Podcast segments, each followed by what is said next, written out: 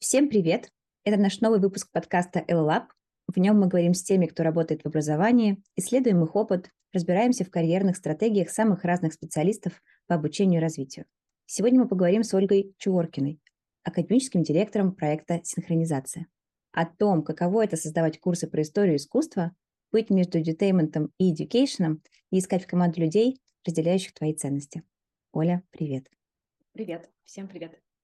Я очень рада тебя приветствовать, потому что ты мой самый долгий и самый долгожданный гость. Как-то так получилось, что я с тобой не могла никак словиться. Очень рада, что мы наконец начинаем. Давай поговорим сначала про твою компанию. Мне очень симпатично то, что делает синхронизация, и мне бы хотелось нашим слушателям тоже немного про нее рассказать. А, ну, давайте расскажу, чем занимается синхронизация. Нам 7 лет а, в этом году. Мы появились в 2015 году, и наша основная идея популяризация гуманитарного и, естественно, научного знания.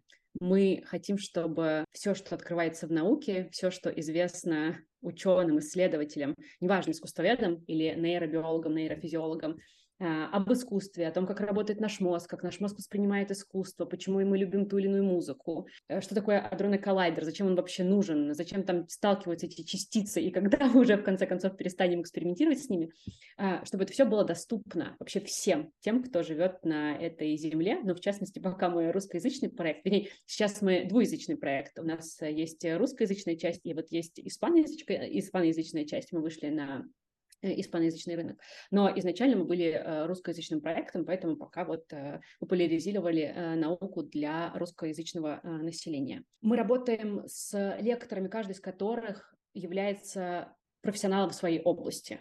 Это либо ученые, которые вот действительно днями сидят в лаборатории, потом приходят к нам читать лекции, это могут быть профессора МГУ или других университетов, и это могут быть какие-то научные сотрудники или сотрудники музеев, если мы говорим об истории искусства, об архитектуре и обо всех остальных. У нас э, сейчас больше ста э, таких прекрасных лекторов-спикеров, с которыми мы сотрудничаем, и причем сотрудничаем вот все эти семь лет. То есть э, есть те, кого мы нашли в 2016 году, и вот мы до сих пор делаем разного рода курсы. И э, сейчас мы охватили больше 20 областей гуманитарного, естественно, научного знания. То есть, в общем-то, можно а, понять, что мы ассоциируемся с искусством все еще, ну, наверное, потому что первые лекции мы начали делать об искусстве. А, я сама искусствовед тоже читала свои первые лекции об искусстве, и потом а, как методист работала с лекторами, которые рассказывали об искусстве, в широком смысле слова, не только о живописи, но об архитектуре, музыке, скульптуре. Вот. Но в 2017 году, это был такой очень сложный год э, для меня, в 2017 году мы начали делать первые лекции по естественным наукам. Это была генетика, физика, а, потом пошла нейробиология, и, в общем, сейчас мы а, тесно и в естественных науках, и в гуманитарных, точнее, тесно глубоко в этих сферах. И занимаемся тем, что еще называется soft skills, да, такими как бы навыковыми курсами. Супер. Слушай, а ты же и сама человек из науки. Да, я э, работала в университете, я читала там лекции и тоже разрабатывала нечто подобное, что потом делала в синхронизации. Я разрабатывала э, программу и методику дополнительного образования э, и повышения квалификации. Я долгое время преподавала в университете. Собственно, я закончила там преподавать, потому что full тайм ушла в синхронизацию. Я э, долгое время работала в Пушкинском музее. До сих пор там читаю лекции, но просто уже э, мало. А раньше, конечно, больше лекций. И э, я писала PhD PhD, и вообще я такой была человек э, науки-науки, очень академической, с одной стороны. С другой стороны, мне всегда очень эм, хотелось рассказывать понятным, доступным языком, э, об искусстве и учить людей смотреть. Мне не очень нравилось, что существует какая-то, ну, во-первых, птичий язык, да, вот этот вот научный жаргон, а, которого все как будто бы, наоборот, придерживались в академической среде. Он позволял вот как-то так а, кластеризировать э, людей. Вот они профессионалы, а вот э, любители а, искусства или там других каких-то областей.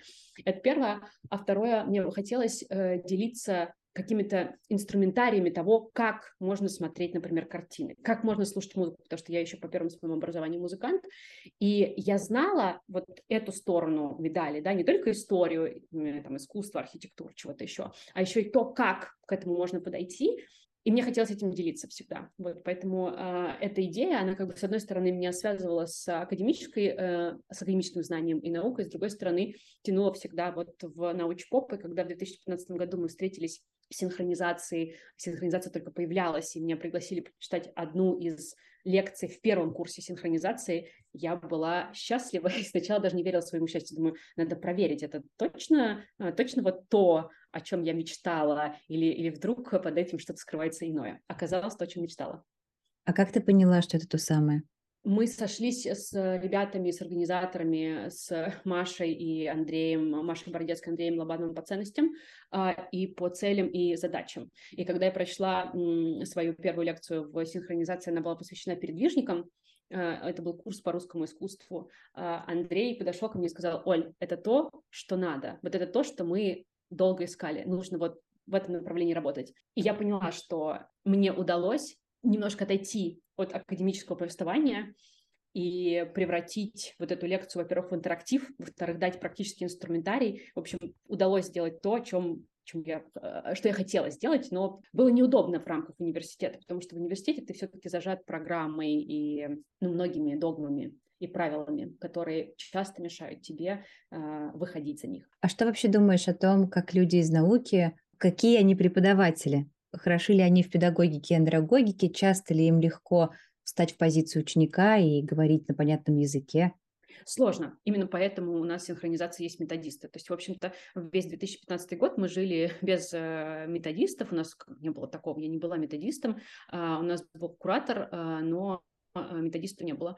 Э, и э, мы делали лекции, а потом в 2016 году мы поняли, что нам, во-первых, нужно растить проект, а во-вторых, углубляться в сторону вот как раз этой самой методологии. И, с одной стороны, растить проект, да, нужно нанимать преподавателей, нужно разговаривать с ними как бы на их языке, но при этом понимать публику. Нужен вот такой переводчик, который бы синхронизировал ожидания публики и возможности преподавателей, что-то там где-то подгонял. И в 2016 году э, мы пришли к выводу, что нам нужны методисты.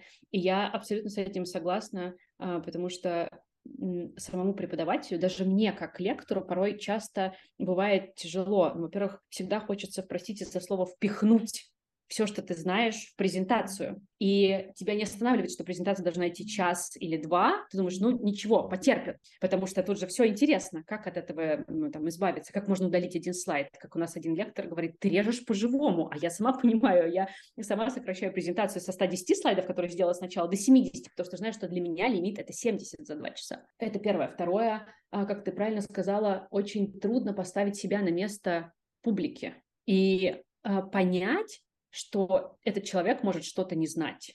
Там, как, бы, как, как что, что значит ты не знаешь, что такое туше? Что значит ты не знаешь, что такое там, экзистенциализм? Как это ты путаешь импрессионизм и экспрессионизм? Это же два разных течения. Ну неужели, э, как это Мане и Мане? В смысле один или два? Конечно, два. Ну, ну, и вот такие, а, такие вещи тебе сначала трудно понять. Я, я, я сама была очень академичным человеком, я помню, как я прибегала на встречу с ребятами как раз вот там с Андреем и с другими коллегами, мы говорили, мы будем делать лекции по Гейнсборо. Андрей говорит, вот по Ван Гогу хорошо, а Гейнсборо это кто? Как ты его произносишь? И я думаю, как, ну, вы не знаете Гейнсбора? Да он главный английский художник. А потом я понимала, почему его не знают. Ну, в общем, это приходит, ты ставишь себя действительно на место публики, ты понимаешь, что в этом нет ничего страшного. И, и при этом ты еще знаешь, а как сделать так, чтобы про него узнали. Вот это был для меня и вызов, и такой очень невкусный путь э, ну, такой интеллектуальной работы. Я прям, знаешь, тебя слушаю и вспоминаю моменты, когда я оказывалась э, в множественных музеях современного искусства разных стран. И в зависимости от того, как спланировано вот твой маршрут, как, как эксплейнеры или люди, которые работают над э, выставкой, продумали твое увлечение, ровно настолько ты поймешь, чего там происходит. Потому что зачастую ты совершенно чувствуешь себя потеряно.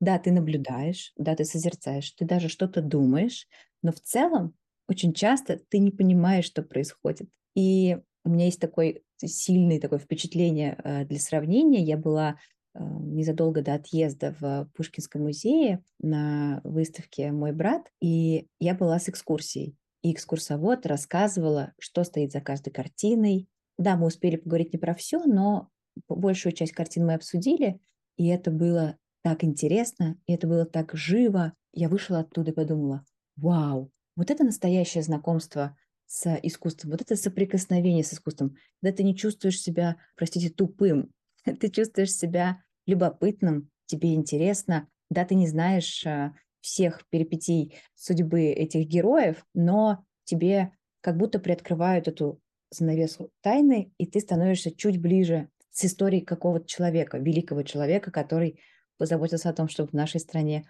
было искусство. В общем, я в этом смысле э, чувствую себя в позиции ноль совсем, как бы, совсем потерянным человеком. То есть я даже не то, что не знаю имен, да, и как они правильно звучат, я совсем не знаю, как этому, как, как бы с чего начать, да, как прикоснуться с этим, как начать это изучать, и вот с какой стороны зайти. Может, у тебя есть какой-то а, рекомендацион а, к таким, как я, кто потерян в музеях, не знает, как быть, но очень интересуется. Вот с чего нам начинать? С чего начинать? Ну, тут можно начать э, сразу с теории и пойти, ну, сначала почитать что-то, да, потом на практику. Можно начать с практики, потом с теории. Я бы э, точно советовала не стараться обойти весь музей и всю выставку за один раз. Я знаю, что мы хотим все и сразу, да, такое поколение Пепси, которое хочет взять от жизни все, а, но, пожалуйста, давайте так не делать. Если вы пришли в музей, и если даже вы не знаете, о чем он, да, посмотрите, всегда есть какой-то план, и там рассказано, тут, например, Греция, там Египет, тут французы 17 века, и тут что там 19-20 век. Просто пофантазируйте, вот какое у вас сейчас состояние? Вы хотите посмотреть на Египет э, и мумии? Ну да, про, про мумии всегда все знают. Или, может быть, хотите в Грецию, в эту идеальную эпоху погрузиться, потому что тоже всегда как эта Греция с и, и идеальностью ассоциируется. Ну вот Франция, 18 век, что-то вообще непонятное. Может быть, туда сегодня настроение? И просто послушать себя и пойти вот именно в эту, в эту эпоху посмотреть картины, посмотреть, э, если, например, без теории, да, если мы хотим сразу практику, э, посмотреть картины и отловить свои ощущения, что мы вообще в них поймали, что нравится, что не нравится. Я сразу скажу, что ходить на выставки, начиная с эпохи импрессионизма, гораздо легче, чем до. Почему? Потому что с эпохи импрессионизма все, что вас должно интересовать, это ваши личные ощущения и переживания. Ну, там, например, а, вот Пикассо. Вот что я чувствую, стоя напротив него? Меня в дрожь бросает, меня раздражает или, наоборот, успокаивает? Или вот красные рыбки Матисса, они, может быть, меня вдохновляют или как бы тоже успокаивают? Как бы, это седативное спокойствие или, наоборот, такое спокойствие гармоничное? Вот, поэтому я бы посоветовала на самом деле начать ходить э, на выставки как раз того, чего все больше всего боятся, современного искусства, ну хотя бы там авангард и вот импрессионисты. Почему выставки до искусства до импрессионизма сложны? Потому что ну и даже э, там постоянная коллекция, потому что ну вот пришли мы на выставку э, там э, картин, смотрим э, какие-то э, работы, неважно, это Рембрандт, Павел Федотов, Третьяковская галерея там или кто-то еще, в этих работах очень часто важен сюжет, а еще очень часто важен культурно-исторический контекст. И иногда мы можем считать только верхний слой, ну вот там девочка на качелях качается, и вот тут юноша сидит и посматривает ей под юбку. Ой, как весело. Ну это там 18 век как раз Франция. Но не всегда можем понять, а вообще почему такие картины писались в это время, да, тут вот чуть-чуть поглубже нужно изучать.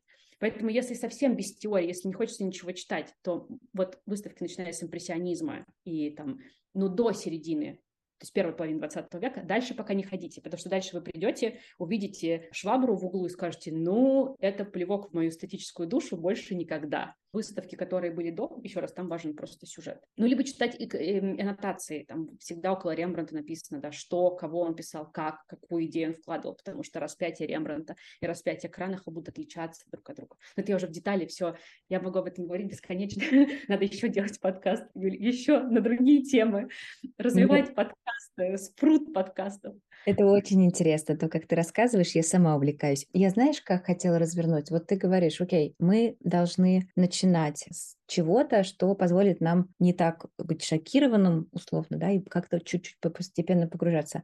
Как эта твоя концепция отражается в том, как вы делаете и продуктовую линейку, и программу в целом? Есть ли какой-то в этом схожесть какая-то? Конечно, конечно. Uh, у нас есть несколько разных уровней погружения. Тут опять-таки, тут э, я сразу скажу, что так как у нас э, больше 20 областей научного знания, то все эти уровни погружения, они работают не со всеми продуктами. Почему? Потому что мы всякий раз отвечаем на, поня- на вопрос, что такое научпоп, да, что такое хороший там edutainment, и понятно, что ответ, что такое научпоп в искусстве, будет отличаться чуть-чуть от ответа, что такое научпоп в нейробиологии. Я сейчас объясню, что это такое, о чем я говорю. Но в целом у нас есть несколько разных уровней погружения. Ну, например, э, во всех направлениях касательно культуры у нас есть обязательно какие-то лекции, которые э, предполагают минимальный порог входа. В офлайне это были прям одиночные лекции с яркими именами, которые все знают. Это, например, там Босх, Ван Гог, э, тот же самый Рембрандт, Леонардо да Винчи. Это могли быть какие-то яркие имена в области архитектуры, типа там Заха Хадид, или в области кинематографа. Тот же самый Сарантино, он в одно время был на волне, как раз тут вот фильм его показывал. Человек приходит, он смотрит, он вообще понимает, а ему нравится эта сфера или не нравится. Может быть, ему э, в целом искусство вообще не интересно. То есть, как бы, да, все друзья говорят, что, о, надо про черный квадрат узнать. Но вот, может быть, он пришел на Малевича и понял, что его искусство как факт не интересует. Ему хочется про физику там дальше читать или про архитектуру или про музыку. У нас есть второй уровень погружения. Это, э, я бы сказала, такие структурообразующие курсы. Ну, по искусству, например, это гид по истории искусства, это гид по истории архитектуры, причем европейской и русской архитектуры. А, это там гид э, по кинематографу, история кинематографа. Это курс, который позволяет у тебя в голове выстроить структуру и историю развития того или иного направления. А зачем мы выстраиваем структуру? Она нужна и тем, кто уже много чего знает, потому что обычно наши знания немножко беспорядочны, и тем, кто вообще ничего не знает мы, вот это, знаешь, как такой шкаф, как икеевский каркас, простите за сравнение, ну, на который там будем мы дальше навешивать наши юбочки, кофточки, брючки и все остальное. Вот юбочки, кофточки, брючки – это ваши э, знания. Но вот этот вот каркас – это та структура, за которую я беру ответственность, и мы через такие курсы выстраиваем. И у нас есть более глубокие курсы, например, курс, там, ну, он известен как курс погружения, курс погружения в историю искусства, там сейчас называется, как, кстати, искусствоведом, а раньше он был погружение в офлайне. У нас сейчас есть еще один большой курс курс по сторителлингу. Это курс, который длится от 3 до 9 месяцев. Они предполагают диплом, они предполагают э, большую работу самостоятельную, это семинары, это эссе, либо практические задания. Но это тогда, когда ты, правда, уже определился для себя, что все, я хочу глубже, я хочу знать культурно-исторический контекст, я хочу понимать э, какие-то внутренние глубинные связи. Я не хочу магистрскую, в университете, да, вот тратить два года, это не моя профессия, но я хочу быть просто таким осознанным э, любителем, полупрофессионалом в этом, да, я делаю это для себя. Ну и кто-то делает это для того, чтобы потом пойти, например, в магистратуру, потому что понимает, что все, а теперь хочу магистрскую, теперь, или там дальше, может быть, PhD даже писать. Вот, поэтому у нас это все присутствует в разных э, таких этапах погружения, в разных ступенях. А какие методисты какие эксперты делают каждый уровень. Есть ли разница делать, например, разовую лекцию про очень известного художника в офлайне и вот эту большую такую махину прям обучения перед магистратурой я представила, думаю, там, конечно, глубина глубин. Вот какая разница между этими специалистами и какие они вообще люди, которые делают образование в сфере искусства и науки? Смотри, э, вообще очень хороший и очень сложный вопрос. Спасибо тебе за него. А, понятно, что на него могут ответить по-разному, но вот я из э, там, научпоп лектория буду отвечать, наверное, так. Я бы так сказала, что вот эти лекции, которые с минимальным порогом входа, их, в принципе, сделать может э, любой методист, я имею в виду любого профиля. Ты, например, методист с психологическим образованием, но ты можешь заструктурировать лекцию по Караваджо и наоборот. Почему? Потому что там речь идет ну, о структуре, о каких-то таких базовых методических э, вещах и э, базовых эм, правилах публичного выступления. А вот все, что касается, например, глубоких курсов, их делают профессионалы, их делают, ну, например, там курс э, по погружению в искусство, их делают искусствоведы. Там и кураторы искусствоведы, которые сопровождают, понятно, не отвечают на искусствоведческие вопросы, у них искусствоведческое образование, и э, методист Оля Яковлева, которая заведует у нас этим курсом, она тоже искусствовед. Вот, потому что там вопросы не только методического характера, не только а, такого сторителлингового публичного выступления, там вопросов очень много контентного, и с этими контентными вопросами приходим к лектору, мы все вместе обсуждаем с лекторами, да, наши лекторы, эксперты являются а, очень важной составляющей вот, в процессе творения этого курса, И человек, который, например, получил, ну, не знаю, там, образование психолога, э, физика, ему будет сложно просто на эти вопросы ответить, но и он не всегда сможет и лектора направить правильно, и, может быть, не всегда сможет правильный вопрос э, задать. Поэтому, ну и в целом мы сейчас э, пришли к такому выводу, что хорошо, когда у человека есть профильное образование, в той или иной области, может быть, в нескольких областях. Ну, так часто, чаще всего и бывает. Ты, например, там занимаешься нейробиологией, но при этом у тебя наверняка были два курса психологии, что-то еще, и вот тогда ты можешь взять эти смежные области себе тоже под крылышку. Получается, что ваши науч-поп-темы, они скорее такие структурированные предметные области, то есть есть понимание, как этому учить, поэтому предметные эксперты могут выстроить с опорой на методиста или на методические компетенции, могут выстроить классный курс, который будет достигать образовательных результатов. Я да. почему про это спросила? У нас был большой такой исследовательский вопрос, как делать программы в IT. Да, вот есть а, там Python, JavaScript, аналитик данных. И в моей команде были предметные методисты, то есть ребята, выросшие из э, самих, самих разработчиков, и метапредмет. По крайней мере, мой результат, который я замерила, говорил о том, что лучше справляются с поставленной задачей обучения с нуля, именно в IT, метапредметные методисты. Потому что не обладая знанием предмета, ты способен стать в точку ноль и пройти этот путь как бы вместе со студентом. Совершать все ошибки, как нормальный специалист, делать выводы, экспериментировать, тестировать и внедрять. А когда идет речь о предметном методисте, тогда случается вот это то самое проклятие знания, когда создаются авторские сложные курсы, с которыми не справляются люди без определенных пререквизитов. А в обучении с нуля этих пререквизитов часто нет. Очень у многих. И группа неконсистентна, и ты не можешь равнять программу под среднячков, потому что у тебя есть те, у кого совсем никаких входных данных нет. Поэтому скорее это не то чтобы рекомендация и какой-то точно, знаешь, я теперь всегда так буду делать, но это просто всегда интересно. Вот с течением времени и опыта, как ты, как лид, академический директор, понимаешь для себя, все-таки это метапредметные методисты, которые могут все, да, или предметники, потому что с классными методическими компетенциями, потому что это вернее. Э, я бы сказала, что и то, и другое. Ну, то есть в идеале, да, э, курс там, погружение в искусство делает историк искусства. Но это не значит, что историк искусства не может делать какой-то другой курс. И у нас больше 20 областей гуманитарного и научного знания, методистов гораздо меньше. Это значит, что у методиста много областей э, смежных, ну или тех, которых он интересуется и которые ему близки, ну просто потому что, например, он как хобби увлекается, допустим, музыкой, ну вот он погружается туда поглубже. Что спасает нас? Я понимаю твою проблему и почему такой ответ у тебя был, я его точно предвидела. Нас спасает то, что один методист делает разные уровни э, контента, и когда ты навострился делать э, условно такой ну, контент вот с минимальным порогом входа, да, допустим, привлекательную лекцию там, по Босху или Ван Гогу, то ты можешь эти знания и навыки с легкостью перевести и на большой курс по истории искусства. Э, я имею в виду, ты все еще продолжаешь быть на месте слушателя, но просто углубляешь материал. Вот, поэтому, конечно, когда, а, наверное, если там попросить методиста заниматься только большими курсами, настигнет нас проклятие знания, вот, но у нас такого нет. У нас есть э, разные уровни, которые тебя всегда вот держат на плаву. Очень мне нравится ваш подход. Это звучит прям отлично. Я сейчас замечаю разные очень эксперименты в техе происходят, по крайней мере.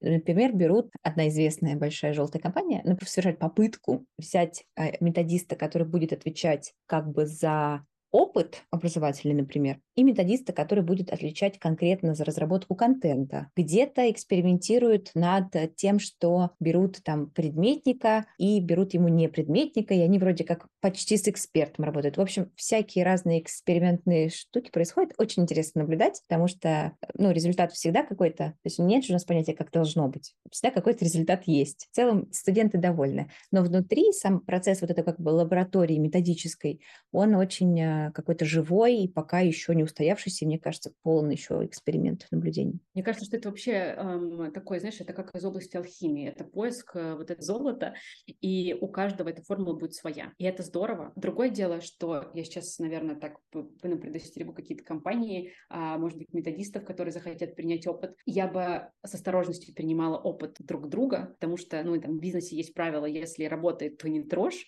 Возможно, если вот там в большой желтой компании работает так, я не уверена, что это сработает у нас. Ну, как бы это можно протестить, можно попробовать на маленьком вот каком-то продукте, но не факт, что сработает, и не факт, что вот ты выкуешь э, тот бриллиант, который тебе нужен в конце. Вот поэтому, но я рада, наоборот, когда э, этим разным опытом делится. Возможно, так и должно быть, что вот у всех своя формула успеха. Да, но они, кажется, кстати, сейчас разворачиваются назад. Они попробовали и тоже получили какой-то фидбэк с этого всего, пойдут дальше исследовать. Я хотела спросить тогда уж, раз мы заговорили про вот эту внутреннюю алхимию команды, расскажи, как ты нанимаешь а, людей в свою команду. Может быть, у тебя есть а, разные специалисты, не только методисты, может быть, ты кого-то еще нанимаешь. Ну вот про то, как он, как он выглядит, твой найм, сколько ты в него закладываешь и какие есть особенности, может быть, именно твои. Тоже очень хороший вопрос. Спасибо тебе большое. Очень хороший, какой-то предполагательно длинный ответ. Когда я а, совсем уйду в дебри, останови меня просто резко, скажу, все, Оля, баста. А, я, наверное, скажу, что найм очень сильно зависит от продукта, который ты делаешь, ну, специфика а, найма, потому что вот мы вчера как раз с ребятами тоже из Lab выясняли, да, как, как, как нанимаются методисты, все зависит от того, что ты делаешь. И получается, что у нас есть две составляющие продукта, и от этого зависит как бы методология, от этого зависит, кого ты э, нанимаешь. Давай расскажу про разные сначала э, категории методистов, которые у нас там есть, а потом, э, может быть, в другую сторону поведем, в сторону продукта, если тебе будет интересно.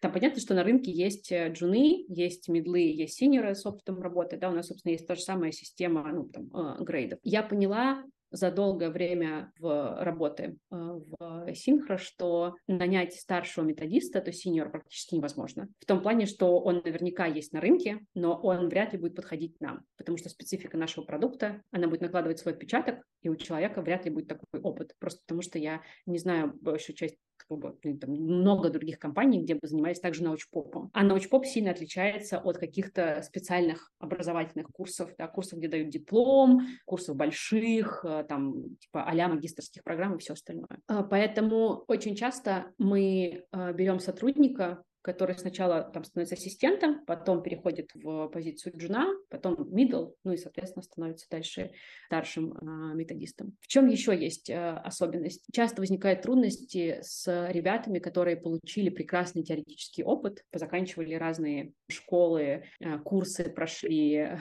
методические, продуктовые. Но это именно теория, потому что потом, потом, когда ты им даешь практические задачи, очень часто они не могут соединить теорию и практику. Это такая вот просто боль. И порой я делаю выбор не в сторону того человека, который получил образование, например, по тестовому, да, а, а в сторону того человека, у которого этого образования нет, просто потому что он может мыслить out of the box, а тот, который получил образование, нет. Он зажат вот в рамках этой теории, он говорит, так, а, а как, как же мы проектируем от, от цели, от проблемы, что является здесь главным? Нет, ну давайте разберемся, нет, ну подождите, нет, вот в книге такой-то, на такой-то странице, нет, а как же работает э, здесь вот э, пирамида Блума, нет, ну что, что это такое, нет, ну, ну давайте ее сделаем правильной и ты понимаешь, что с человеком будет ну, просто максимально тяжело и спорить, и доказывать. И самое главное, что вы будете оба фрустрированы. А зачем? Ну, возможно, там а, у него другая, э, другая работа и там другая компания, которая ему больше подойдет. Вот, поэтому это если касается ну, такого вообще, не знаю, среза с, э, с рынка. Что еще рассказать? Э, могу рассказать про то, что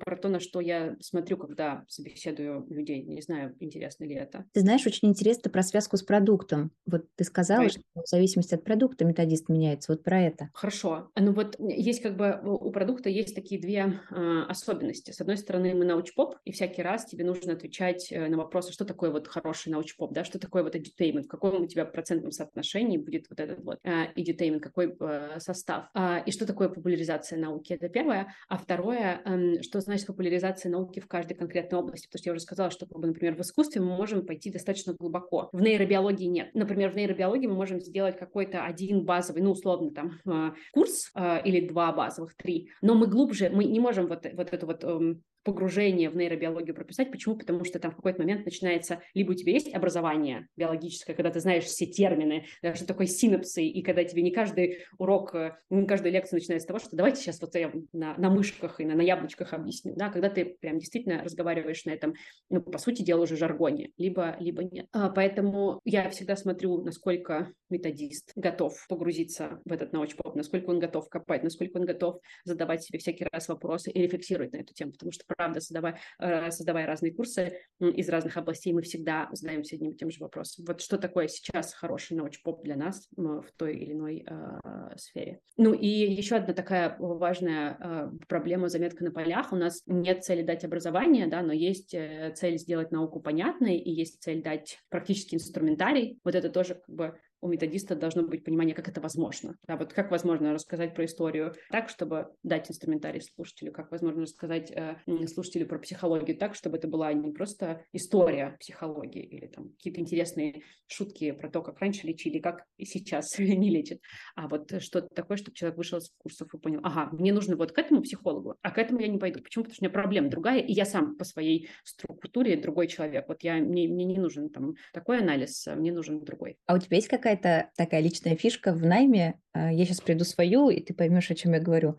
У меня так исторически сложилось, что большинство специалистов, которых я нанимала, были выпускники одной и той же программы магистратуры Института развития образования. Почему? Потому что, мне кажется, эти люди замечательно умеют думать. Неважно вообще, э, знают они что-то про а, методологии, проектирование, что-то еще. У них просто такой классный набор базовых универсальных навыков, то с ними можно просто в любую пучину отправляться, и вы справитесь. И в этом смысле я вышке огромный вот такой вот респект всегда выражаю. Вот как так случилось, что я часто нанимала таких специалистов. А у тебя есть какая-нибудь историческая особенность, кого ты нанимаешь? Исторической особенности нет, но я нанимаю тех, кто правильно отвечает э, на вопросы, которые я сдаю в резюме. И оказывается, что это не всегда, ну, то есть достаточно сложно оказывается. Когда я прошу решить тестовое задание или просто на собеседовании порой я могу задать такой вопрос, но вот э, человек не всегда может ответить. Вот, а так у меня из разных, ну, это всегда какие-то университеты, да, это всегда люди, которые пришли из университета с какого-то образования уже, например, там есть из учителей для России, кто приходит, либо были преподавателями в школе или э, из университетской среды. А что это за вопросы такие, на которые никто не может ответить? Слушай, на самом деле вопросы самые простые. Я прошу э, рассказать мне о целях и задачах курса. В этом вопросе нет ничего страшного. Но я скажу, что большая часть ответов цели и задачи курса мне говорят, а, ну, цели курса рассказать об, там задача курса, показать там что-то, увидеть как-то и так далее. Ну и когда я спрашиваю, а как ты будешь э, проверять что ты показал, рассказал. Тут у человека ну, возникает такой, да, наверное, что-то я не то в качестве цели поставил, ну, потому что, условно, если у тебя цель рассказать, да, то вот я вышла как-то худо-бедно, что-то рассказала, и я цель свою выполнила. И тут дальше начинается припирание. Нет, ну как, ну я имел в виду, ну что-то другое. Вот, дальше происходит интересное, дальше происходит трансформация. Либо человек говорит, я понял, что нужно сделать, и меняет свою точку зрения, либо он не понял и не меняет свою точку зрения, остается на месте, ну и тогда, соответственно, никаких предложений предложений о работе э, за этим не следует. Все, все записали, пошли читать, как правильно формулировать цели. Главное, чтобы они к тебе потом а, со своей теоретической рамкой не приходили, вот, знаешь, там, с таким описанием, от которого аж зубы сводят. Вот, чтобы они как-то оставались, знаешь, посередине между методической кельей, как мы ее тут назвали недавно, и каким-то здравым смыслом, потому что это важно. Да, это правда очень важно.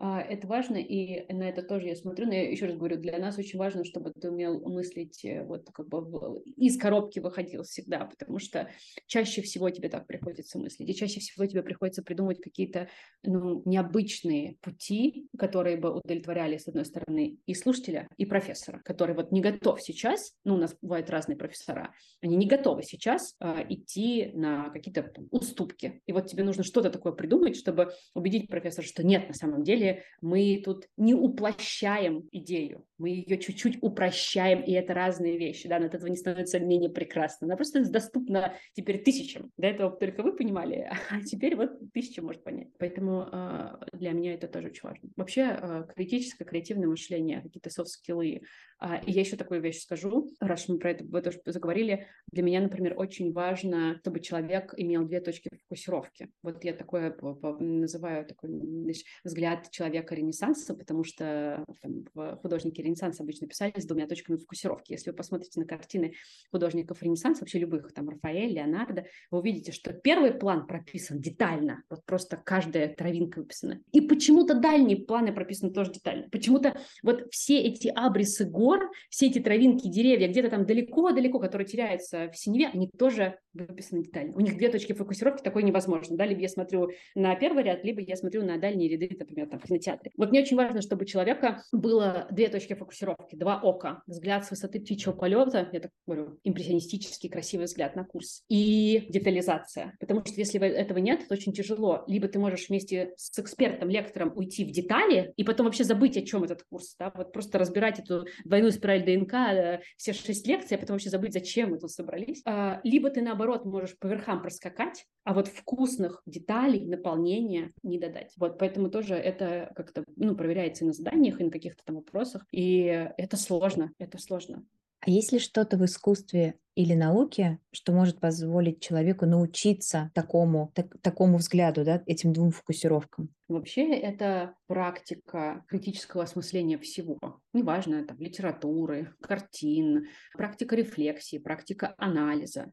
Ведь, ну, для меня методист — это в первую очередь э, не то, что ты знаешь э, Дейла, Блума, как проектировать курс э, вот, от проблемы или там не от проблемы, что нужно выстраивать комьюнити или там а для меня методист – это человек, который, э, для которого навык, вот эти вот эфемерные навыки 21 века – это его, это его инструменты жизни. Он так живет просто. Вот он идет, э, я не знаю, там, от дома на работу, и он идет всякий раз новыми путями для того, чтобы получать вдохновение и ловить вот этот вот, ну, как это Бадлер говорил, принимать ванну толпы, чувствовать запахи современности. И он такой, и он приходит и говорит, Оль, все, нужно делать курс про это. У меня такое бывает. Оль, нужно делать курс сейчас про стресс. Вот срочно про стресс нужно делать курс. Вот я был сегодня в метро, все на стрессе нужно делать курс про стресс. Вот это про что? Это вот про, ну, такую чуйку, про анализ, э, про какое-то умение чувствовать э, человека. Это про эмпатию в том числе. Ну, и на это очень хорошо дальше накладываются все, э, все пирамиды, все круги, вообще все, что угодно. Ну, лично у меня так, потому что как бы кругам, пирамидам, циклам, диаграммам Ганта я могу научить. А вот, ну, эмпатия очень долго вырабатывается. Критическое мышление очень долго вырабатывается. Ну, как его можно выработать?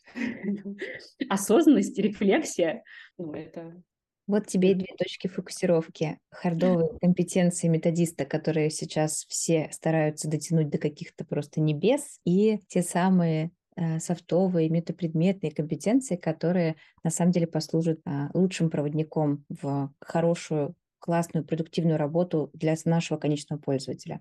Но еще и для себя, потому что рефлексия важнейший навык этого да. века. Я еще просто скажу про поводу хардовых э, техник. Э, я за то, чтобы они все были известны, но я также хочу подчеркнуть, что ну, по, по большей части все эти техники, они к нам приходят из Америки, и в Америке бдят. Каждые 7 лет эти техники меняются. 5-7 лет. Поэтому то, что ты знаешь их сегодня, не значит, что ну, там, через 5 лет они мне будут э, нужны. А вот если у тебя нет этого мышления out of the box и, и там рефлексии, то мы новые техники с тобой не изучим. Поэтому через 5 лет нам придется как-то э, расставаться, либо делать такие вот э, ретроспективные ретроградные курсы. Да, классно. Хороший получился разговор. Спасибо тебе большое, Оля. Это было очень интересно.